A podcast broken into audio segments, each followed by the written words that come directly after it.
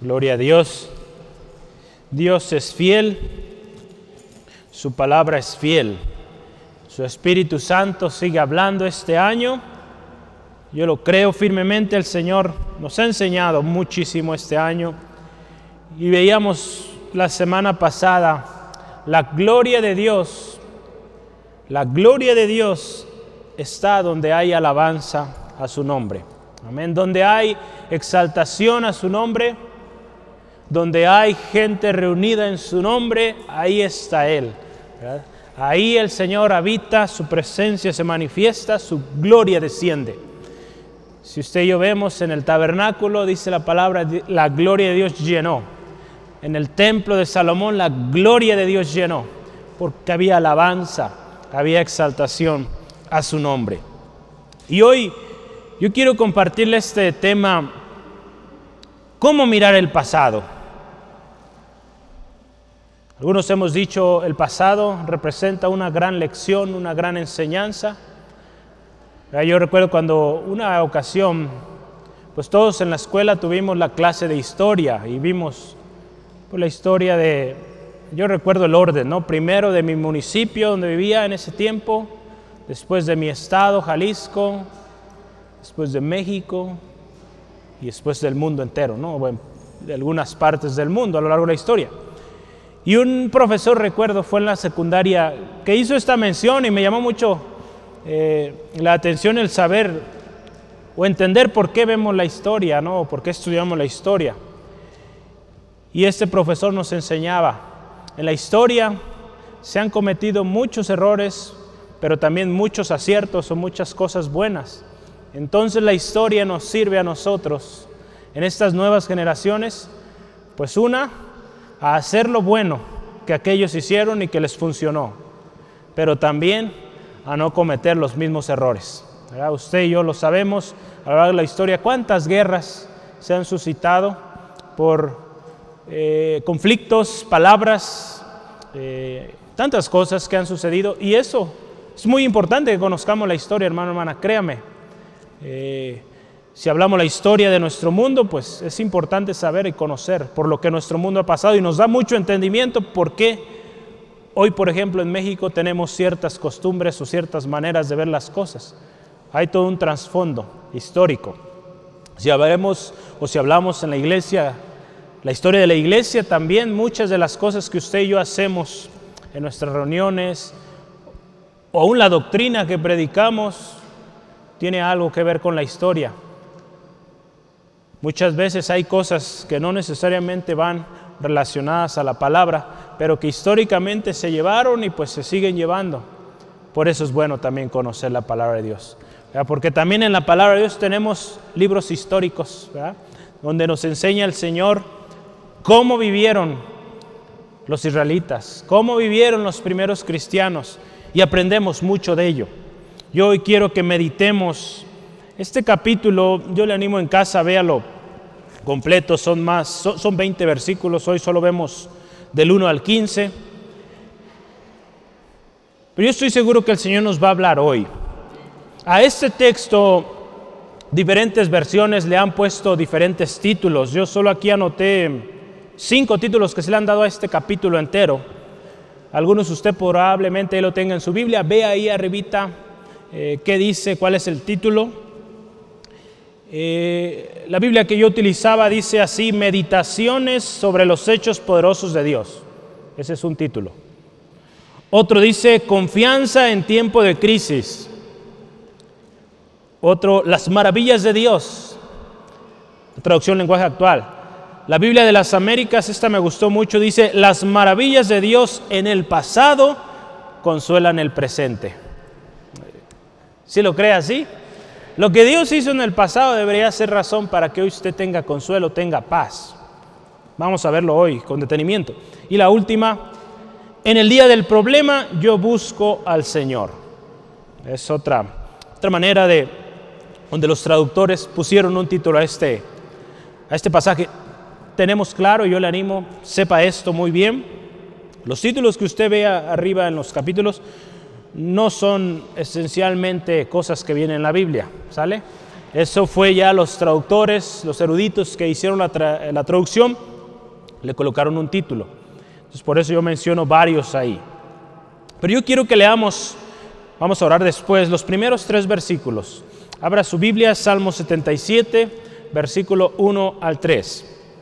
Y la palabra de Dios dice así, con mi voz clamé a Dios, a Dios clamé y Él me escuchará. El Señor busqué en el día de mi angustia, alzaba Él mis manos de noche sin descanso, mi alma rehusaba consuelo. Vamos orando, pidiendo al Señor nos hable a través de su palabra. Padre, te alabamos, te exaltamos. Señor, creemos que tú estás en este lugar. En cada hogar, Señor, donde hay acuerdo en tu nombre, sabemos que ahí estás, Señor. Gracias, Señor, por tu gozo derramado. Gracias también, Dios, por que esas peticiones que inicio se llevaban delante de ti, tú las conoces muy bien y están en tus manos. Señor, aquellas peticiones que hay en el corazón de mi hermano, mi hermana, Señor, en esta tarde las llevamos a ti, oh Dios, creyendo que tú tienes cuidado de nosotros y Señor, que en tu voluntad, en tu propósito, tú harás. Señor, gracias por mi hermano, Señor, guarda su corazón y que en esta tarde, Señor, nada ni nadie le robe, Señor, el gozo, le robe la paz que solo viene por Cristo Jesús. Señor Espíritu Santo, háblanos, ministranos, que cada anunciado hoy sea de edificación a nuestras vidas. Señor, toda distracción en el nombre de Jesús la echamos fuera. Toda cosa que quiera robar la atención de mi hermano se va y este es un tiempo para ti, Dios, para que tú nos ministres a través de tu palabra. En el nombre de Jesús. Amén. Gloria al Señor. El salmista aquí, si usted se fija, fue Asaf quien escribió este salmo. Asaf tenía una manera muy peculiar de escribir salmos. Yo le animo, cuando lea los salmos, vea quién fue el que lo escribió. Eh, varios dicen salmos de David, salmos de Asaf en este caso, y hay muchos más ahí. El salmo no fue solo de David, aunque algunos lo han dicho así, dada que David escribió muchos de ellos. de hecho, hay un libro, por ejemplo, que se llama eh, Los Tesoros de David, y es sobre salmos. No todo fue hecho por David, ¿sale? Entonces, Asaf escribió y tiene su manera muy peculiar, y hoy vamos a analizar su manera de, de, ver las cosas, de recordar el pasado. Acuérdense, estamos hablando mirar el pasado. Si usted y yo meditamos estos tres primeros versículos, el salmista se encuentra en una aflicción, en algo difícil en su vida, y, dice aquí, no encuentra descanso. No encuentra descanso para su vida, el consuelo anhelado no llega. Y en su desesperación, usted y yo vamos a ver, él comienza a ver hacia atrás, a ver el pasado. ¿Qué pasó en el pasado? ¿Qué hizo Dios en el pasado? Comienza a recordarlo pero resulta que tampoco traía alivio. Algo estaba mal. Hoy vamos a ver la manera correcta y la manera incorrecta de ver el pasado. Usted y yo vamos a ver los primeros versículos, cómo él recordaba el pasado y cómo esto no estaba trayendo ningún buen resultado. Vamos a analizar, hermano, hermana, estas dos maneras y créame que la manera correcta de ver hacia el pasado nos debe traer alivio, nos debe traer descanso. Y lo más importante, cuando recordamos el pasado, lo que tiene que traer es alabanza a Dios por lo que Él ha hecho, porque Él ha sido bueno, Él ha sido fiel. En Efesios 1 yo le animo, lea todo Efesios 1 y pues de pasada acaba el libro, son seis capítulos, entonces pronto lo acaba. Pero dice ahí, somos, fuimos creados para alabanza de su gloria. Todo hermano, hermana, todo lo que somos, todo lo que hacemos es para alabanza de su gloria. Amén. Cada cosa que usted hace en casita, escuela, trabajo, su matrimonio, es para alabanza de su gloria. Yo le animo, no se distraiga hoy, ponga atención y voltee con su hermano y dígale, no te duermas, Dios te va a hablar hoy. Amén. Gloria al Señor, no se me duerma, bien atentos todos. De repente si grito es porque alguien ahí se está durmiendo. No, no se crea. No, yo le amo, yo sé que está poniendo atención. Un hermano me ha dicho, mis ojos me lastiman. Está bien, puede tener sus ojos cerrados. Yo sé que está atento, ¿verdad? Gloria al Señor. Vamos adelante. Yo quiero empezar hablando de la manera incorrecta, la manera incorrecta de recordar el pasado. Y créame que yo anoche meditaba esto y,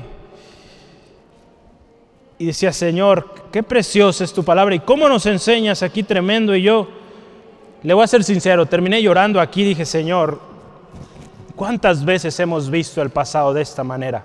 Y por eso no avanzamos. Pero hoy yo le animo, medite junto conmigo y, créame que Dios nos va a hablar. Muchas veces estamos pasando por dificultades y no entendemos el por qué, hermano, hermana. Y cuando usted y yo venimos a Dios, pareciera que nada pasa, nada resulta. Preguntémonos, ¿qué está pasando? ¿Por qué? Dios en todo tiene un propósito perfecto.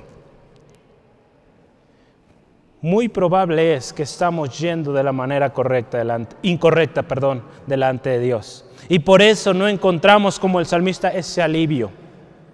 Empezamos a decir, no, pues yo recordaba que antes esto y aquello y, me iba muy bien y, y, ahora empezamos a recordar el pasado pero de una manera incorrecta. La palabra de Dios ahí en eh, Santiago, capítulo 4, versículo 3, dice que cuando pedimos no recibimos porque no sabemos pedir. Muchas veces hemos pedido de manera incorrecta y no recibimos. Porque dice ahí Santiago, pedimos de acuerdo a lo que nuestra carne quiere y no lo que Dios quiere. Muchas veces nuestras peticiones van enfocadas a eso, hermano, hermana, a lo que mi apetito o mi deseo carnal quiere. Y créame que eso, pues no es la voluntad de Dios y Dios no lo aprueba. Y a veces tomamos decisiones basado también en ello, creyendo que Dios está obrando y nos va pues mucho peor, porque desde el principio basamos nuestra oración en algo que yo quería y no la voluntad del Señor. El Señor Jesús nos enseñó, ¿verdad? Cuando Él se acercó a su Padre, Padre, se haga tu voluntad y no la mía. Él sabía lo que estaba a punto de pasar en su vida, un martirio, ¿verdad? Algo tremendo en la cruz. Si es posible que pase de mí esta copa, pero que no se haga mi voluntad, se haga la tuya. Amén. Sí, amén. Gloria a Dios. El salmista aquí está viviendo esto y fíjese, vamos hoy, yo quiero considerar tres, tres cosas. Hay mucho más que pudiéramos ahí desenvolver, pero a veces el tiempo no nos ajusta y, y yo sé que usted tiene mucha hambre a veces. Bueno, eso me imagino porque sale corriendo de aquí. pero qué bueno que, que se alimente bien. Un día me invita, ¿verdad? ¿Sí me invita un día? Gloria a Dios. Vamos adelante tres verbos vamos a ver aquí, o tres cosas cuando miramos hacia atrás. ¿verdad? La primera que yo quiero eh, resaltar es recordar. Eh, y acuérdense, esta la manera es cómo no tenemos que ver el pasado. Primero vamos a ver cómo no debemos de hacerlo, para que usted y yo meditemos y vemos hasta qué punto estamos haciendo esto. ¿no? Recordar, vamos a ver versículo 3 y 4. Yo quiero que empecemos ahí. Salmo capítulo 77, versículo 3 y 4. Y dice así el salmista, me acordaba de Dios y me conmovía, me quejaba y desmayaba mi espíritu. No me dejabas pegar los ojos, estaba yo quebrantado y no hablaba. Fíjese, ¿cómo empieza él? Me acordaba de Dios y me conmovía. Pero no, no era un conmover a bien. En otras versiones dice me lamentaba o gemía. En otras palabras, cuando, cuando el salmista recordaba a Dios, había un descontento en su vida. ¿Cuántas veces, hermano, más recordamos, oímos, Dios está en control? Y en lugar de decir, sí, amén, Dios está en control, nuestra respuesta es contraria. Y decimos, pues entonces, ¿por qué no está aquí? Podríamos decir eso. ¿Cuántas veces lo hemos dicho? Ya no le voy a preguntar, pero Quizá en nuestro corazón lo hemos dicho. Ahí en Salmo 142, versículo 2 dice así, delante de Él expondré mi queja, delante de Él manifestaré mi angustia. Ahí también el salmista, viniendo delante del Señor trayendo quejas. Cuando algo que tenemos que tener muy presente es que nuestro Dios es soberano sobre todas las cosas, es perfecto en sus propósitos, en sus planes, y cuando usted y yo nos acercamos a Él debemos venir, sí con confianza, Abba Padre, pero clamando su misericordia, Señor, ten misericordia de lo que estoy pasando, de lo que estoy viviendo, porque en todo, créame, Dios tiene un propósito. El resultado de una actitud así, hermano, hermana, de lamento, de queja, de gemir, pues produce más queja. Y dice ahí la palabra, usted ve, su espíritu desmayaba. Que nuestro espíritu desmaye. Usted y yo podemos recordar la vida de, Job. Tenemos un ejemplo ahí muy claro. Su queja constante y eso no le permitía avanzar. Fue hasta cuando el Señor vino y corrigió todo eso que se estaba hablando, cosas sin sentido, y que Job en su queja, en su agonía, pues no avanzaba, no salía de ahí. Al recordar de esta manera, hermano, el pasado, si usted y yo vemos, ahí dice que no podía pegar sus ojos, ¿verdad? dice, no me dejabas pegar los ojos. El ver de esta manera el pasado, hermano, hermana, con queja, con lamento, nos lleva a no poder dormir, cuando si lo vemos desde otra perspectiva nos debería llevar a descansar tranquilos porque nuestro Dios está en control. ¿Sí? Hermano, hermana, yo aquí anoté algunas eh, razones o motivos comunes por los cuales hay insomnio. ¿Cuántos hoy batallamos con el, con el sueño? a mí me sucede que si yo duermo en el día, en la noche es como si haya robado horas de la noche. Entonces yo ya sé, no tengo que dormir en el día y en la noche pues podré dormir mis horas completas. Pero yo quiero aquí mencionar algunas. Hay muchas más que usted podría considerar, pero hay, un, hay una historia ahí en Esther capítulo 6, en Esther capítulo 6 versículo 1, de un, de un rey, el rey Azuero, estaba turbado, preocupado. Y él dice, vayan y tráiganme los libros de la historia y, léanme las crónicas, ¿verdad? Digo, al final todo esto resultó en bien, ¿verdad? Porque ahí se leyó la historia de Mardoqueo y hubo una historia muy linda ahí. Pero a lo que voy, una razón de insomnio es las responsabilidades, en este caso del gobierno. Un gobernante, un puesto muy de renombre en ese tiempo, muchas responsabilidades y había preocupación y no podía dormir. Entonces, una de las razones del insomnio son las múltiples responsabilidades que tenemos, ¿verdad? Cada día adquirimos más y más y más y créame que llega el punto donde a veces ya no podemos manejar tantas cosas. Otras razones o otra razón del insomnio, pues es la enfermedad, ¿verdad? Job, Job pasó por esto y vamos a ver ahí Job capítulo 7, versículo 4 Dice, cuando estoy acostado digo, ¿cuándo me levantaré? Mas la noche es larga y estoy lleno de inquietudes hasta el alba. Job ahí está argumentando y dice, cuando llega la noche ya quisiera que se acabara, quisiera amanecer el día y ya todo fuera nuevo. Y resulta ser que la enfermedad seguía ahí. También hay otro tipo o otra cosa que produce insomnio y es las preocupaciones por las riquezas o por los bienes materiales. En Eclesiastés 5.12, si me acompaña, Eclesiastés 5.12, ¿cuántos hombres y mujeres no duermen pensando en que quizá al otro día pierden un gran negocio? Sobre todo imagínense la gente que trabaja en el tema de, de bolsa de valores, las acciones, qué tremendo.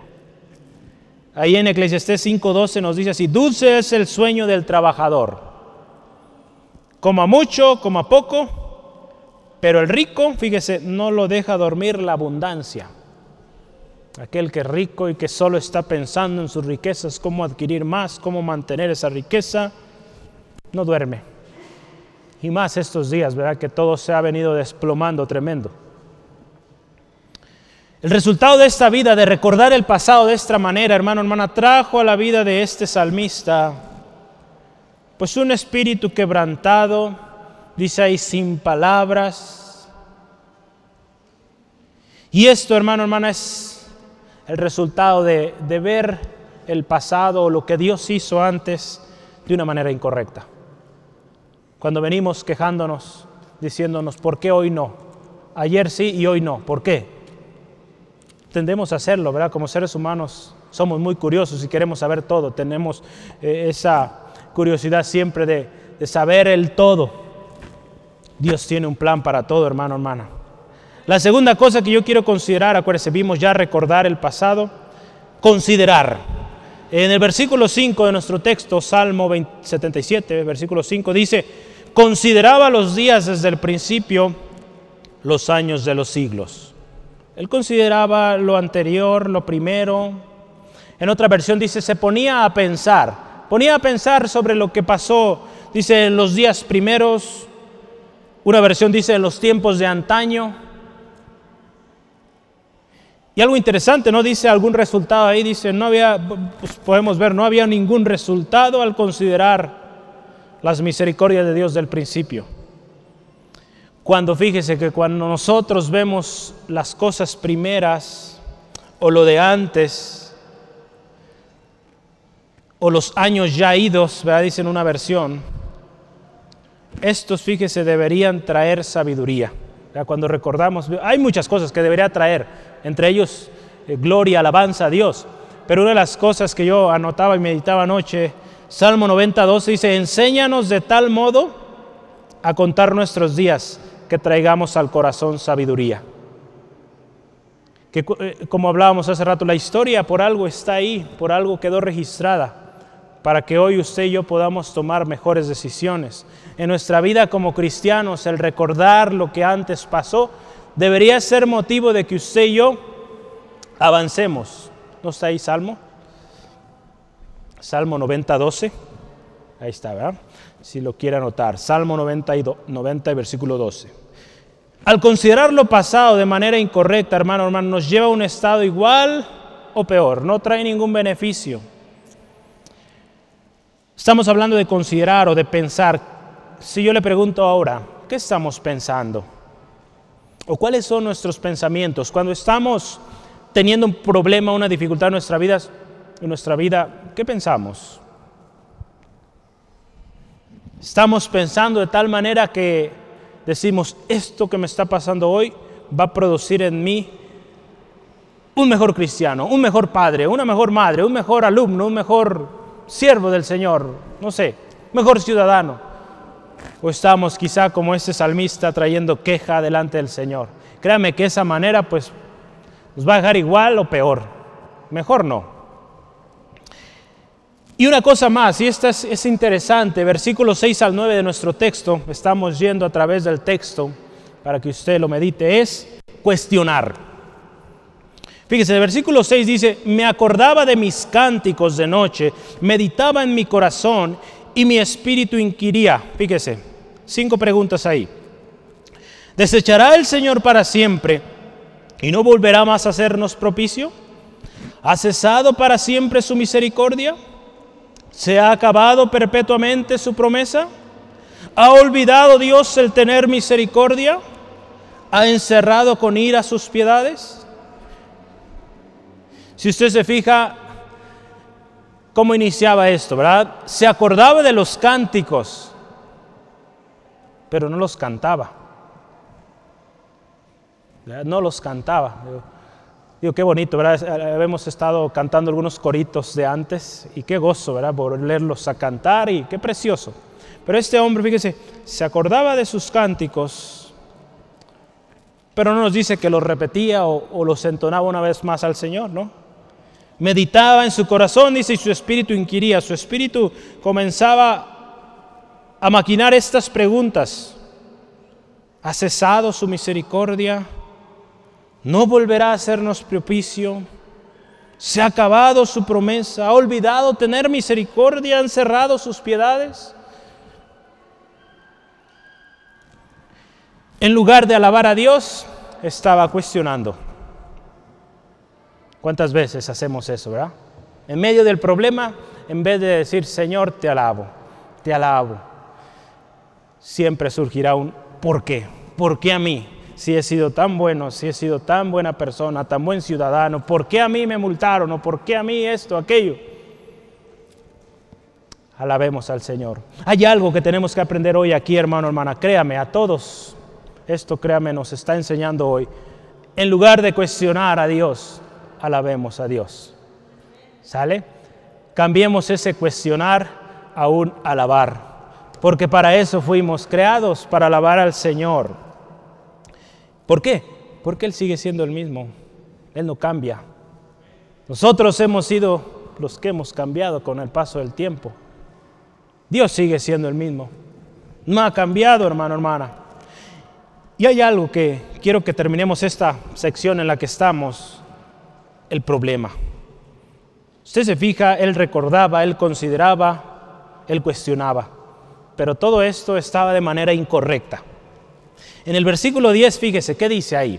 Estamos en el Salmo 77. Si usted gusta y tiene hilitos ahí o separadores, ponga su separador ahí para que no se pierda y vuelva pronto.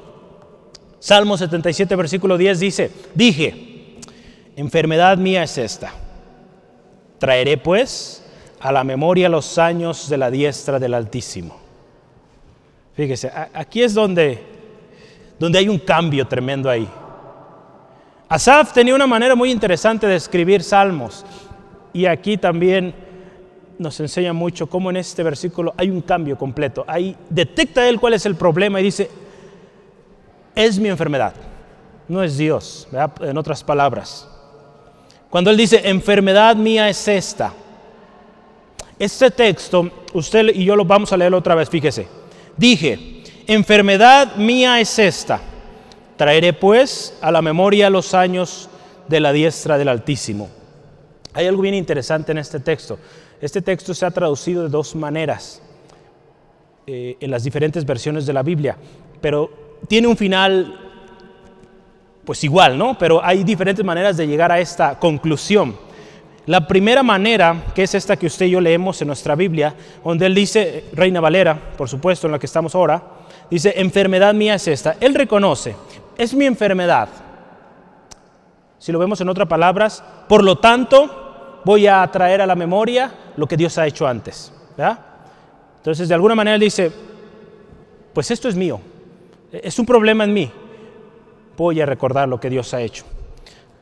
La otra manera en cómo se ha interpretado o se ha, traducido este, este, texto, entre ellos está la, la versión internacional, la Biblia de las Américas, la versión cristiana estándar en inglés y lenguaje actual también, usan esta frase, la diestra de Dios ha cambiado. Lo interesante es que aquí, en este texto, se da cuenta el salmista que su manera de ver las cosas le estaban llevando a pensar así, que Dios había cambiado.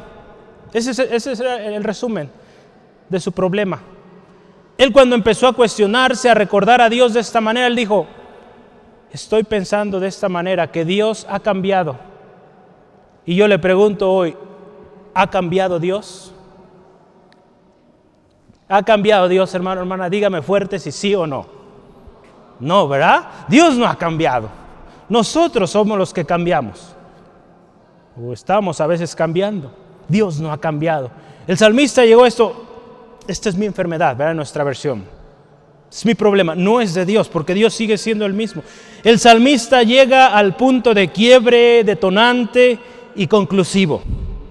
El problema no está en Dios, está en mí. Hay unas palabras de un escritor, Charles Spurgeon, hace muchos años, y él escribió esto en este particular texto. Cuando el salmista llega aquí, dice, Él ha ganado el día. Finalmente, Él habla razonablemente y analiza el campo de manera o con mente fría. Usted ha oído quizá esta, esta parte, no hay que pensar con la mente fría, ¿verdad? porque cuando pensamos con la mente, o actuamos, perdón, con la mente caliente, pues hacemos cosas tremendas. Entonces hay que estar bien concentrado cuando vamos a tomar decisiones. Aquí el salmista llega a este punto y dice,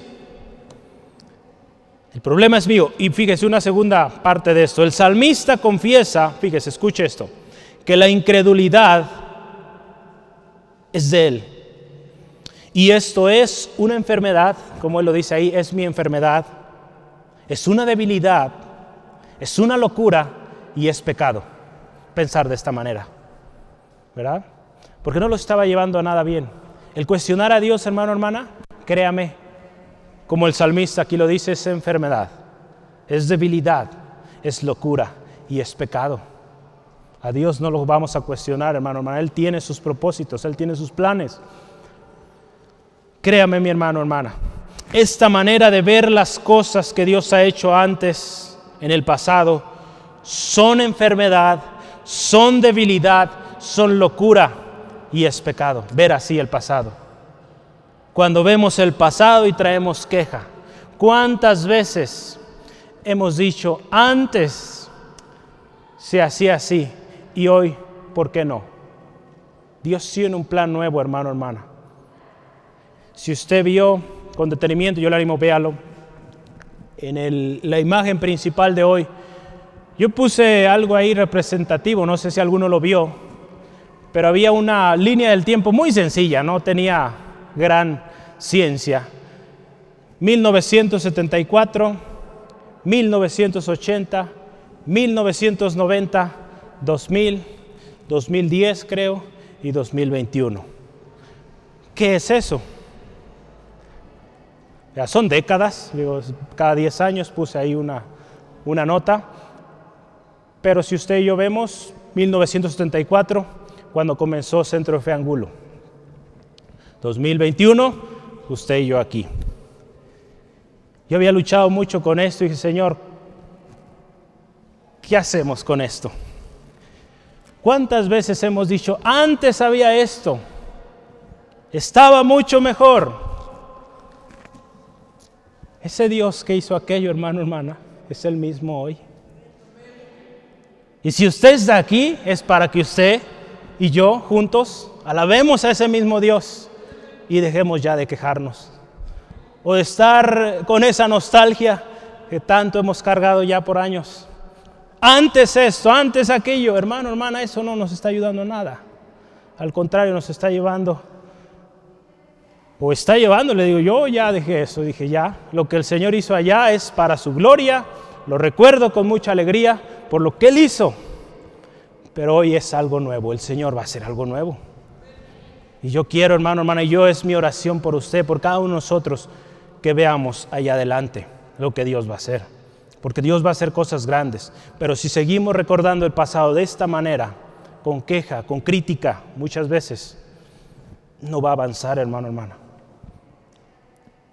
Es nuestra oración que todos, hermano, hermana, lleguemos a ver la gloria del Señor, como vimos la semana pasada, aquí en este lugar una vez más. Usted no sabe, hermano, hermana, lo que Dios puede hacer a través de su vida. Pero si seguimos recordando de esa manera, yo, le, yo ayer le digo, terminé llorando con esta parte. Yo decía, Señor, hemos visto el pasado de manera muy incorrecta. Tratando quizá de imitar cosas que hicimos antes cuando nuestro Dios es un Dios que sigue siendo el mismo y sigue obrando y nos sigue guiando y es un Dios actual. Amén. Él lo hará otra vez, hermano, hermana. Yo lo creo. ¿Usted lo cree? Sí, amén. Dios es fiel. Y no sabe usted cómo el Señor está orquestando todo en este lugar, en cada uno de nosotros, en su hogar. Dios está haciendo algo muy lindo. Que si Dios nos diera todo, pues yo creo no pudiéramos manejarlo, entonces el Señor nos va llevando poco a poco. Así lo hizo en el inicio, así lo ha hecho con los diferentes ministerios que han pasado por este lugar. Lo va a hacer una vez más. Yo lo creí desde el principio, pero me sentía así, decía Señor, ayúdanos. Y en tu momento háblanos, enséñanos. Y fíjese, esta semana yo en mi devocional encontré esto y dije, Señor, esto es lindísimo. Nos enseñas cómo recordar el pasado para que traiga sabiduría, traiga gozo, traiga alabanza a tu nombre. Porque acuérdese, esa es una palabra que el Señor dio para este lugar. Llena este lugar de mi alabanza y yo lo lleno de almas. ¿Sí? Entonces, ¿qué vamos a hacer? ¿Quejarnos, cuestionar o alabar? Yo voy a alabarle. Yo quiero ver este lugar con almas viniendo a los pies de Cristo, siendo restauradas, liberadas en su nombre. Amén. ¿Sí lo quiere ver? Amén. Gloria al Señor. Amén. Vamos adelante. La manera correcta. ¿Cuál es la manera correcta de ver el pasado? No solo aplica este, digo, yo di el ejemplo hoy de, la iglesia, pero aplica en nuestras vidas, en nuestras familias, hermano, hermana. Hay mucho ahí que podemos meditar. Hay una manera correcta de ver el pasado. Y como lo decíamos hace un momento, tiene que terminar en alabanza y gloria a Dios. En Efesios 1, yo lo mencioné, fuimos creados para alabanza de su gloria. Fuimos creados para alabanza de su gloria. Y de la misma manera que hace rato veíamos tres verbos, vamos a ver otros tres hoy. Hay muchos más, pero yo solo quiero concentrarme en esto. Y el primero es recordar. Ahora sí, ¿cómo vamos a recordar el pasado? Vamos primeramente a recordar sus obras. Versículo 11, Salmo 77, 11. Me acordaré de las obras de Jehová, sí, haré yo memoria de tus maravillas antiguas. Fíjese cómo lo dice, me acordaré y hay un sí, sí, haré yo memoria de tus maravillas antiguas. Esto es una reafirmación donde el Señor dice, sí, voy a recordar, sí, hasta parece que está repitiendo ahí, pero es una reafirmación y que nos debe llevar a recordar esto. Fíjese, yo ahí pongo aquí en mis notas con una letra grande sus sus maravillas, sus obras, porque son de Él, no son nuestras. La manera incorrecta es ver lo que el hombre hizo. La manera correcta es ver sus obras de nuestro Señor. Ver lo que Él hizo, porque Él lo hizo. Y si lo hizo antes, lo hace otra vez. Sí, amén recordar su poder, sus maravillas, sus milagros, sus misericordias, su fidelidad, hermano, hermana. Acuérdese, todo lo bueno y todo lo perfecto viene de Él. La palabra dice en Santiago 1.17, toda buena dádiva, todo don perfecto proviene de Él. Todo lo bueno, hermano, hermana.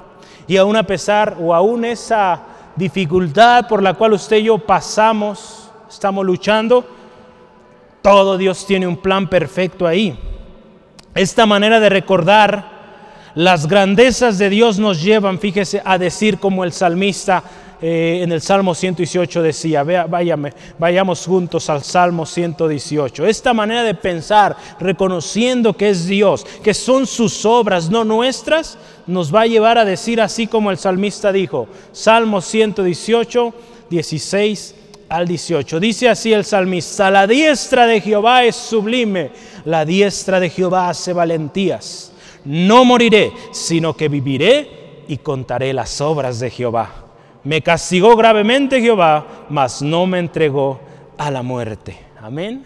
Cuando usted y yo vemos el pasado de esas maneras, vamos a alabarle, vamos a proclamarle, vamos a contar las maravillas del Señor. Y diremos así, no moriré, sino que viviré y contaré las grandezas, las obras de nuestro Señor. Hermano, hermana, cuando recuerde atrás lo que Dios hizo, no lo que usted hizo, lo que Dios hizo allá, dele alabanza. Y hoy en esa situación que esté pasando, diga, no voy a quedar aquí, no voy a morir, sino que voy a vivir y voy a contar sus maravillas. Entonces, a eso nos debe llevar cuando recordemos o miremos el pasado. Recuerde, estamos hablando del pasado que Dios hizo, no el de nosotros. Siguiente, en versículo 12 de nuestro texto, Salmo 77, 12, meditar. Meditar. Versículo 12 de Salmo 77 dice así, meditaré en todas tus obras y alabaré hablaré de tus hechos, fíjese. Meditaré en todas tus obras y hablaré de tus hechos. Hermano, hermana, la meditación en sus proezas, en lo que Dios ha hecho, nos debe llevar a proclamarlo, a decir, Dios ha hecho esto y lo puede hacer en ti, amigo, amiga. Hermano, hermana, Dios lo puede hacer en ti, porque Él ya lo hizo antes. Por eso el pasado es, es bueno, hermano, hermana, si lo vemos así de que el Dios que obró allá sigue siendo el mismo Dios hoy y que lo puede hacer otra vez. Amén. Gloria a Dios. En el Salmo 1 usted y yo sabemos, verá el bienaventurado, el que medita en su palabra de día y de noche. Meditar en la palabra de Dios también es una gran bendición, ¿verdad? Entonces, el voltear al pasado y meditar las grandezas de Dios nos debe llevar a proclamar su majestad. Y con esto, hermano, hermana, junto con los cielos y el firmamento, vamos a proclamar su grandeza. Amén. Los cielos anuncian su gloria. El firmamento, hermano, hermana. Salmo 19.1, ¿verdad? Ahí lo, lo anoté yo. Los cielos cuentan su gloria y el firmamento anuncia sus obras. Junto con el cielo, el firmamento, todo hermano, hermano, usted y yo, vamos a alabarle cuando meditamos en sus maravillas. Y hermano, hermana, este tipo de meditación en sus grandezas, en su palabra, es la que usted y yo debemos hacer, ¿verdad? Y no la que el mundo está vendiendo. El mundo está vendiendo una meditación, yo creo que ya sabe cuál, ¿verdad? Tantas cosas prácticas que el mundo está haciendo de meditación. Pero que yo quiero resaltar esto, esa meditación, hermano, hermana, es un escape temporal del creciente, inevitable e irreparable bullicio mundanal. Eso es muy filosófico eso, ¿verdad? Pero esa meditación que el mundo está ofreciendo es algo temporal, algo mundano, que no va a arreglar el problema real que hay en el corazón, solo Dios. Cuando usted y yo meditamos en su palabra, meditamos en sus grandezas hechas, créame que nos va a llevar a un mucho mejor estado. Meditemos en sus proezas, hermano, hermana, y proclamémoslas. Testifiquemos las grandezas de nuestro Dios. El Dios altísimo está sobre todo. Amén. Que cuando usted medite termine en alabanza y gloria a Dios, porque usted adora, sirve a un Dios grande, incomparable. Hubo un hombre, un rey pagano en Daniel capítulo 4, versículo 2, que él dijo, conviene que yo declare las grandezas que ha dicho o que ha hecho el Dios altísimo. Un hombre pagano, imagínese, terminó diciendo, conviene que yo declare lo que ha hecho este Dios de los israelitas. Imagínense, un rey pagano terminó diciendo esto. Conviene, hermano, hermana, que proclamemos su grandeza, que cuando usted y yo meditemos, estemos en medio del quebranto, de la dificultad, y usted póngase a meditar en la palabra, en lo que Dios ha hecho antes, eso le va a llevar a usted a decir, ¿sabes qué? Este problema no es nada comparado a mi Dios. Mi Dios en el pasado hizo cosas mucho mayores y Dios lo va a hacer hoy otra vez. Quizá usted puede decir, pero mi problema es único, pues veo la Biblia, veo la historia, no ha pasado esto. Pues aún más gloria a Dios porque va a ser algo nuevo que va a ser el Señor. Así vea las cosas y créame que Dios no le va a fallar. Nunca ha fallado. Él sigue siendo el mismo. Yo he aprendido a ver así las cosas. Créame, también mi carne de repente se, se achicopala, se hace triste, y, pero vuelvo a esto, digo, Señor, Gracias porque esto es nuevo. Nadie sabía hacer esto. Yo tampoco, pero tú sí sabes y nos vas a guiar y esto va a resultar en algo más glorioso, de bendición. Créame, mi hermano, mi hermana. Y último, alaba, alaba a Dios. Versículo 13 al 15. Usted puede continuar ahí, viene más, pero yo solo quiero decir estos versículos. Salmo 77, versículo 13 al 15. Empieza ahí, oh Dios, santo es tu camino, que Dios es grande como nuestro Dios. Tú eres el Dios que hace maravillas, hiciste notorio en los pueblos tu poder, con tu brazo redimiste a tu pueblo, a los hijos de Jacob y de José. Fíjese qué hermoso. Si usted se fija la manera incorrecta, cuestionaba, ¿verdad? Recordaba los cánticos, pero no los cantaba. Y aquí él empieza a alabar empieza a exaltarle. Y qué hermoso termina este salmo, usted vea lo completo. El voltear hacia atrás siempre nos debe llevar a dar la gloria a nuestro Dios, porque Él es el mismo y sigue siendo Dios, Él no ha cambiado. Yo tengo unos textos aquí que quiero que usted anote ahí. Alabemos, de acuerdo a lo que el salmista hace aquí, en esta lista de cosas, alabemos su santidad. Eh, Salmo 95, 3. Alabemos su santidad. Salmo 95, versículo 3. Esté bien listo con su Biblia y dice así la palabra. porque Jehová es Dios grande y Rey grande sobre todos los dioses. Alabemos ese texto, ahorita vamos a ver, su, su grandeza. Daniel 4.3.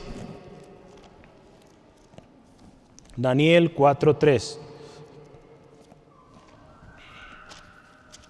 Ese texto de Salmos, voy a ver ahorita rápidamente.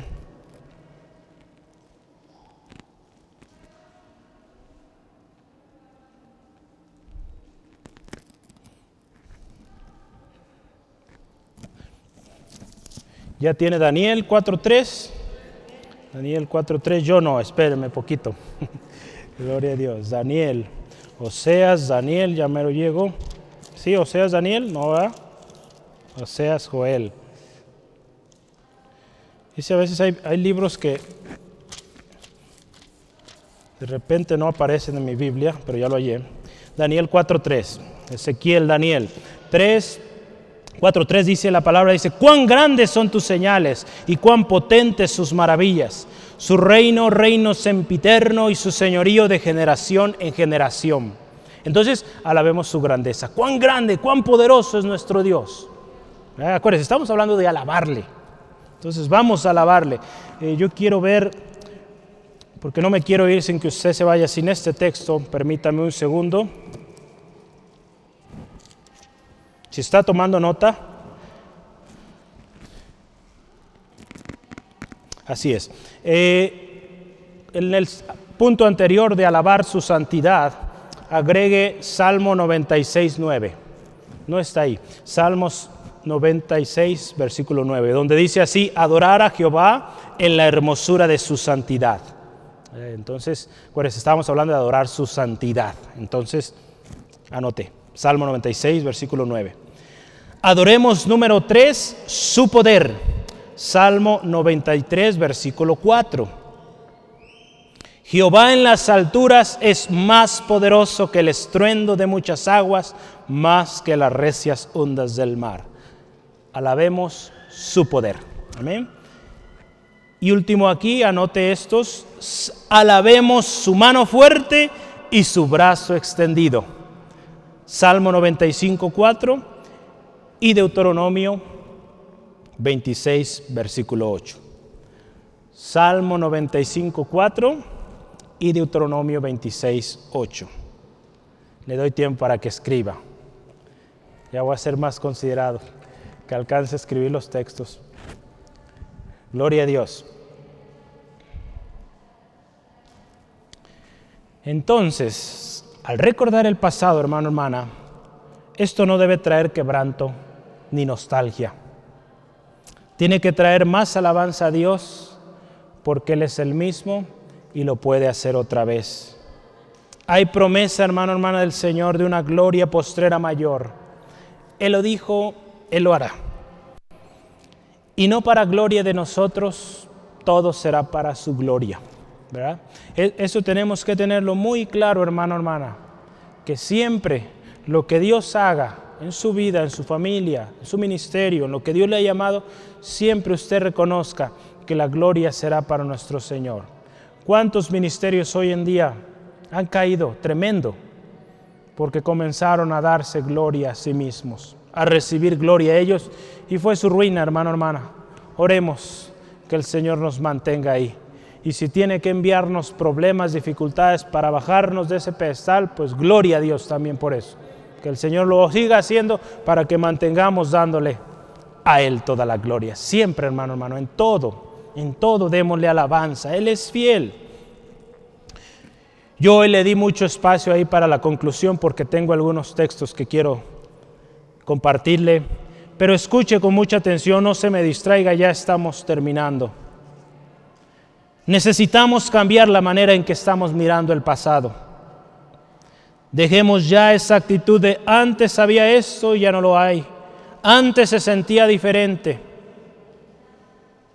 Hoy está usted, estoy yo, estamos nosotros. Vamos a ver la gloria una vez más. La gloria de Dios. No vamos a ver la gloria del hombre y no nos vamos a guiar por sentimientos, por lo que yo siento.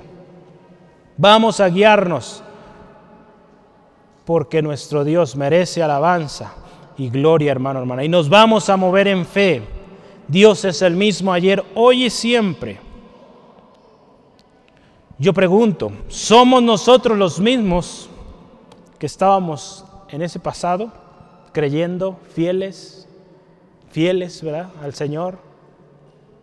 Si usted y yo meditamos, muy probable es que esos fieles que estaban antes ya no están aquí, o se han convertido en inconstantes. Se oye fuerte, pero aún irreverentes en la presencia del Señor. Y es por eso que el Señor no habita, lo veíamos la semana pasada, donde no se le da gloria a su nombre.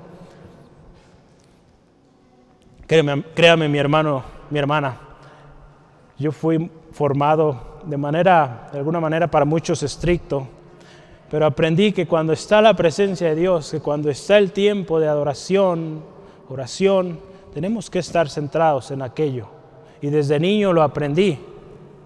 Yo le animo, enseñemos a nuestros hijos yo no con eso le digo que no los traiga, sí, tráigaselos, porque ellos van a aprender a respetar la presencia del Señor, a honrar al Señor cuando hay que honrarle. Hay tiempo para todo y a mí me gusta ver jugar a los niños, sobre todo hay unos niños que a veces traen una patineta y hasta me da ganas de subirme, pero ya no puedo porque me caigo, ¿verdad? Pero para todo hay tiempo, para todo hay tiempo. Cuando es tiempo de alabar al Señor, hay que alabarle. Dios es el mismo. Meditemos si nosotros hemos sido los que hemos cambiado.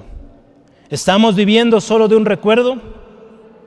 ¿Estamos viviendo así o qué, qué está pasando? ¿Algo se detuvo? ¿Qué pasó? Recordemos.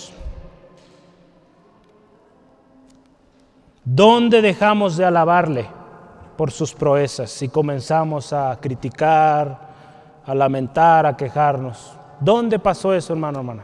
Y usted se va a dar cuenta que fue cuando nosotros empezamos a decaer, donde dejamos de sentir, ¿verdad? Porque a veces así decimos, sentimos, donde dejamos de palpar la presencia de Dios en nuestras vidas. Yo le animo, hermano, hermana, miremos el pasado de manera correcta y vamos a alabarle por sus proezas. Y vamos a creer que el mismo Dios que lo hizo atrás lo volverá a hacer hoy, ahora mañana porque Él es el mismo ayer, hoy y siempre.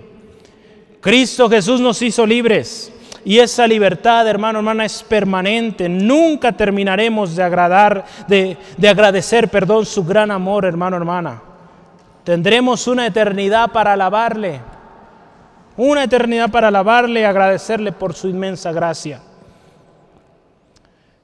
Y aquí es donde usted va a tomar nota, porque usted vio cinco preguntas, ¿verdad? cinco preguntas que aquí el salmista hacía y vamos a dar su contestación con la palabra de Dios. Viene lo bueno, estamos cerrando, entonces ponga mucha atención. La primera pregunta que el salmista hacía era, ¿desechará el Señor para siempre y no volverá más a hacernos propicio? Vea lo que Dios dice en Éxodo 34, 10. Éxodo 34, versículo 10. Dice, y él contestó, He aquí yo hago pacto delante de todo tu pueblo. Haré maravillas que no han sido hechas en toda la tierra, ni en ninguna nación. Y verá todo el pueblo en medio de donde tú estás la obra que, de Jehová, porque será cosa tremenda la que yo haré contigo. Vea, qué hermoso. ¿Dejará Dios de ser propicio o no? Algo nuevo y mucho mayor y verá este pueblo que hay Dios porque será cosa tremenda.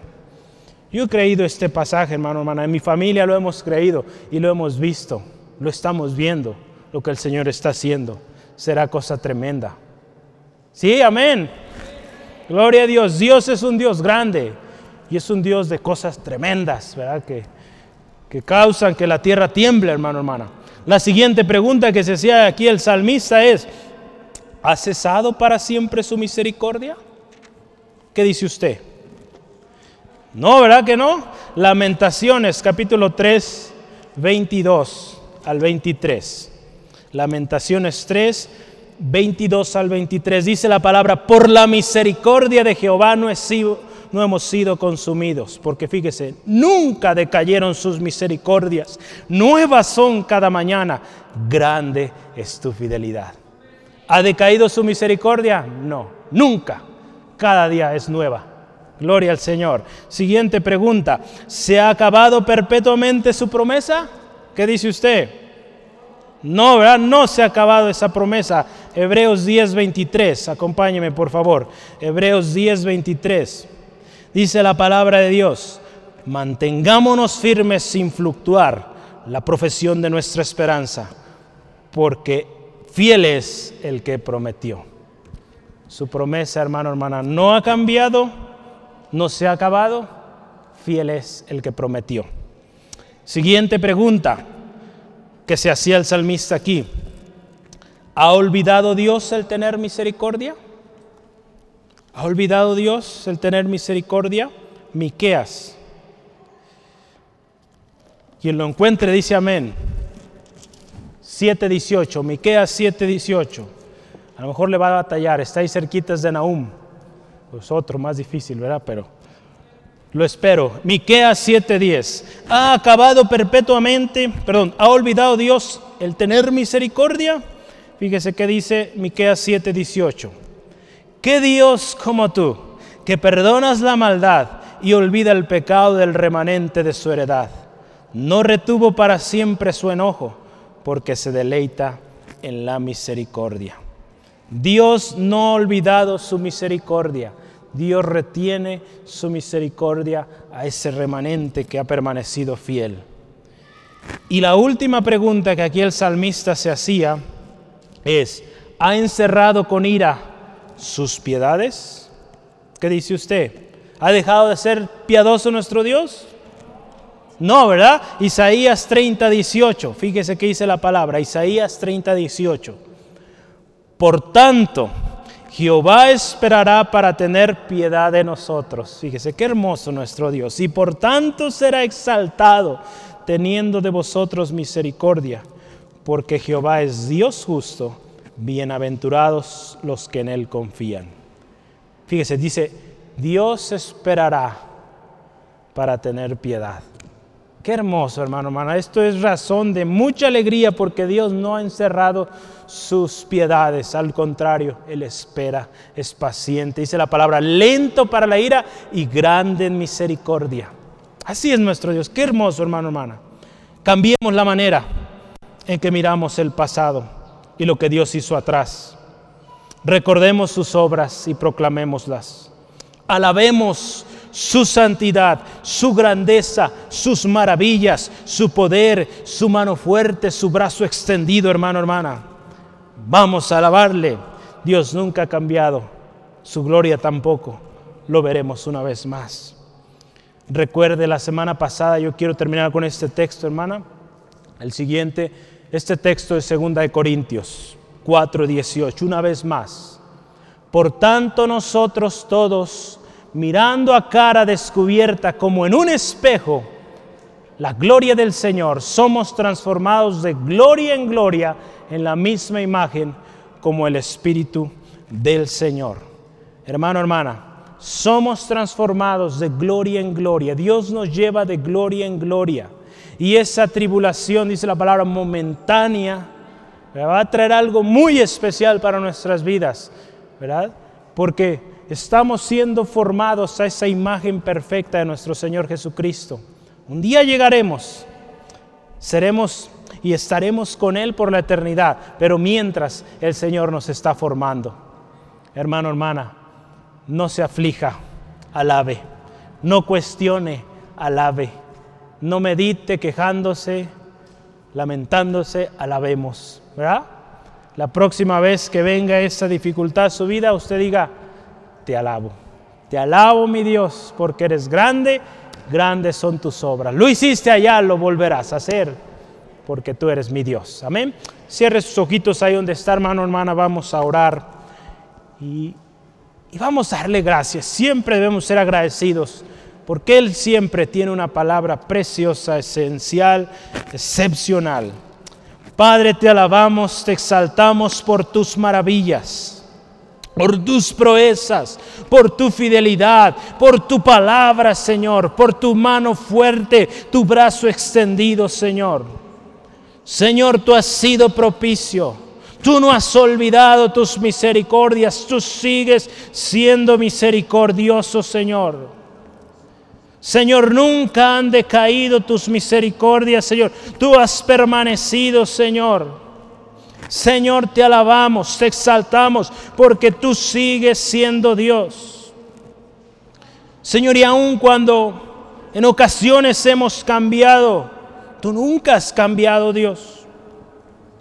Señor, ayúdanos de ahora en adelante a tomar la decisión de alabarte, de exaltarte porque tú eres y sigues siendo Dios. Señor, gracias porque sigues siendo el mismo. Gracias Dios, porque tu gloria sigue siendo la misma, Señor. Tu mano no se ha cortado, tu brazo fuerte no se ha acortado. Al contrario, tú sigues siendo poderoso, sigues siendo, Señor, sobre todas las cosas Señor, y como el salmista decía, no moriremos, sino que viviremos y contaremos las grandezas, las obras poderosas de nuestro Dios. Porque nuestro Dios es grande, es poderoso. Señor, si en nuestro corazón ha habido queja, hemos visto el pasado de manera incorrecta, Señor, te pedimos perdón si hemos querido replicar lo que el hombre hizo hoy en este día, Señor, perdónanos. Señor, que lo que hagamos hoy sea porque es para tu gloria y no para la gloria del hombre. Señor, queremos alabarte como lo hicimos antes y aún con mayor pasión, porque vamos de gloria en gloria y un día estaremos alabándote por la eternidad. Señor, que cada día nuestra devoción, nuestra entrega a ti sea y vaya en aumento. Porque para eso hemos sido creados, Señor. Perdónanos porque hemos dado gloria a otras cosas antes que a ti. Señor, hoy queremos que toda la gloria sea a ti y toda queja, lamento, crítica, nostalgia, Señor, se vaya. Que cuando veamos el pasado terminemos alabándote, Señor, rendidos a ti, proclamándolo, Dios, esas grandezas, esas misericordias que fueron nuevas en aquel tiempo y que hoy habrás, habrán de ser nuevas también hoy tus misericordias y nunca decaerán. Gracias Dios. Y ayúdanos a tener este corazón de que te vamos a alabar. En medio del quebranto, en medio de la dificultad, te seguiremos alabando. Porque tú, mi Dios, guardarás aquel cuyo corazón en ti persevera, Dios. Gracias, oh Padre amoroso. Gracias, Señor. Yo le invito ahí donde está, hermano, hermana, ¿por qué no le da gracias? ¿Por qué no le exalta? ¿Por qué no le adora? ¿Por qué no en sus propias palabras le dice, gracias Dios por lo que hiciste ayer? Gracias Dios, a ti te alabo, a ti te glorifico porque tú has sido maravilloso. Tu mano poderosa me libertó, me rescató allí donde me encontraba, tú me salvaste.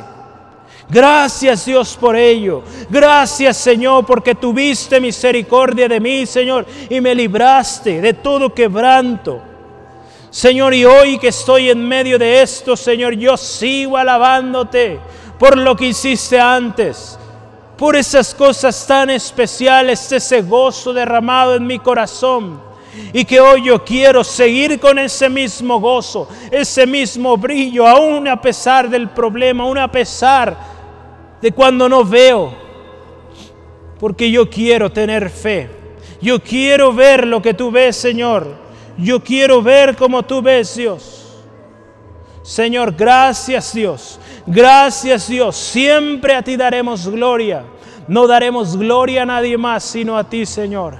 Gracias Dios por esos hombres, esas mujeres, Dios, que tú usaste en este lugar, preciosos Dios, delante de ti, Señor. Gracias por ese testimonio de entrega, de amor, pasión por ti, Dios. Pasión por las almas, por las misiones, Dios. Gracias por estos hombres obedientes a ti, Dios. Siempre a ti te daremos gloria. Siempre a ti te daremos gloria. Y hoy que estamos aquí nosotros, ayúdanos a ser, Señor, esos hombres, mujeres que te alaban, que te exaltan. Señor, y que no moriremos, sino que contaremos tus grandes obras, tu gran misericordia. Poderosa. Gracias, Señor. Gracias. Oh bendito Dios, yo le animo hermano, hermana, tome tiempo ahí en su lugar. Usted está de manera ahí cómoda quizá, pero medite. Medite las grandezas de Dios. Yo le animo en este momento, tome tiempo y, vea cuán hermoso ha sido nuestro Señor. Tan solo recuerde y vea qué hermoso es nuestro Dios. No se queje por lo que hoy vive. Solamente recuerde lo hermoso que era venir delante de su presencia, sentir esa gracia sobre usted, ese alivio. Ese alivio sigue estando ahí. Dios sigue trayendo ese alivio. Ahora venga como venía en esos tiempos, como un niño que creía completamente. No había duda en su corazón. Venía al Padre y extendía sus manos y el Padre le recibía. Así venga hoy con ese mismo corazón que creía firmemente que el Padre estaría ahí para usted. Nuestro Padre está. Él no se ha ido, Él sigue siendo el mismo. Gloria a tu nombre, Señor. Gracias. Amigo, amiga, quizá que nos acompañas, o un hermano, hermana si el voltear a tu pasado te trae tristeza y te lleva aún más y creciente dolor, si cuando tú miras cómo los años pasan y sigues en la misma situación o aún está empeorando, está empeorando hay constante sufrimiento en tu vida, hoy amigo, amiga, necesitas a Jesús. Si tu pasado te trae recuerdos tristes que te siguen lastimando, tú miras atrás y, mejor quisieras borrar eso de tu historia. Créeme que Cristo vino a dar vida y vida en abundancia. Cristo vino a deshacer toda obra de maldad, toda cosa que te lastimó de pequeño, de pequeña Cristo vino a destruirlo y a sanar tu corazón. Cristo vino a hacer algo nuevo en tu vida si hoy tú le entregas tu vida, tu corazón a Él. Cuando tú vienes a Cristo, todo es nuevo. La palabra de Dios dice que de modo que si alguno está en Cristo, todas las cosas son nuevas. Todo aquello viejo es quedado atrás y hoy eres alguien nuevo cuando tú vienes a Cristo. Si tu pasado, esas cosas oscuras, tristes, desoladoras, que quizá nadie sabe o quizá no te creyeron, hoy el Salvador está aquí para sanarte, para darte vida, libertad. Y hoy Él quiere librarte, pero Él no te va a obligar. Dice la palabra que Él está a la puerta de tu corazón llamando. Si alguno oye y abre la puerta, Él entrará y cenará contigo. Es tu decisión. Hoy tú estás escuchando. Es tu decisión si abres o no la puerta hoy. Si tú abres la puerta, Él entra y hace algo nuevo porque así es Él. Él vino a nuestra vida y trajo algo nuevo, algo precioso. Y ahora nosotros recordamos el pasado de manera que damos gloria a Él, porque Él ha sido fiel. Él nos rescató, Él nos dio vida.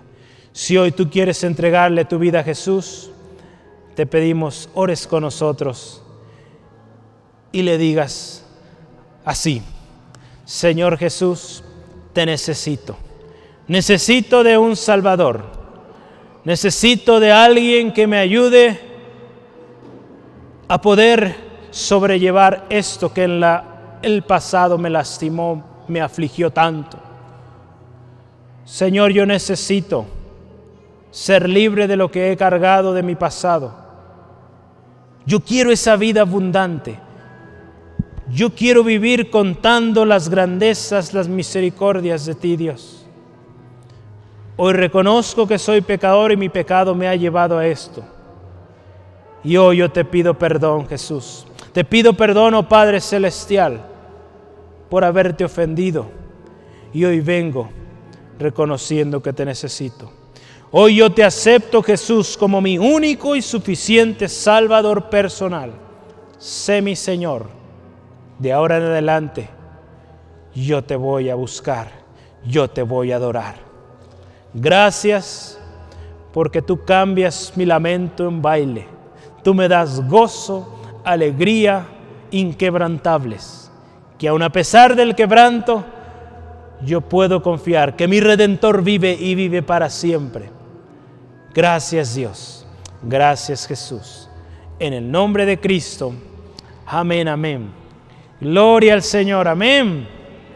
Cristo Jesús vino a deshacer toda obra del enemigo, hermano, toda obra de maldad, todo aquello que atrás nos dañó, nos lastimó. Él vino a restaurarlo. Amén. Esa es la obra preciosa de nuestro Señor. Y yo le animo, vamos a alabarle. ¿Qué le parece?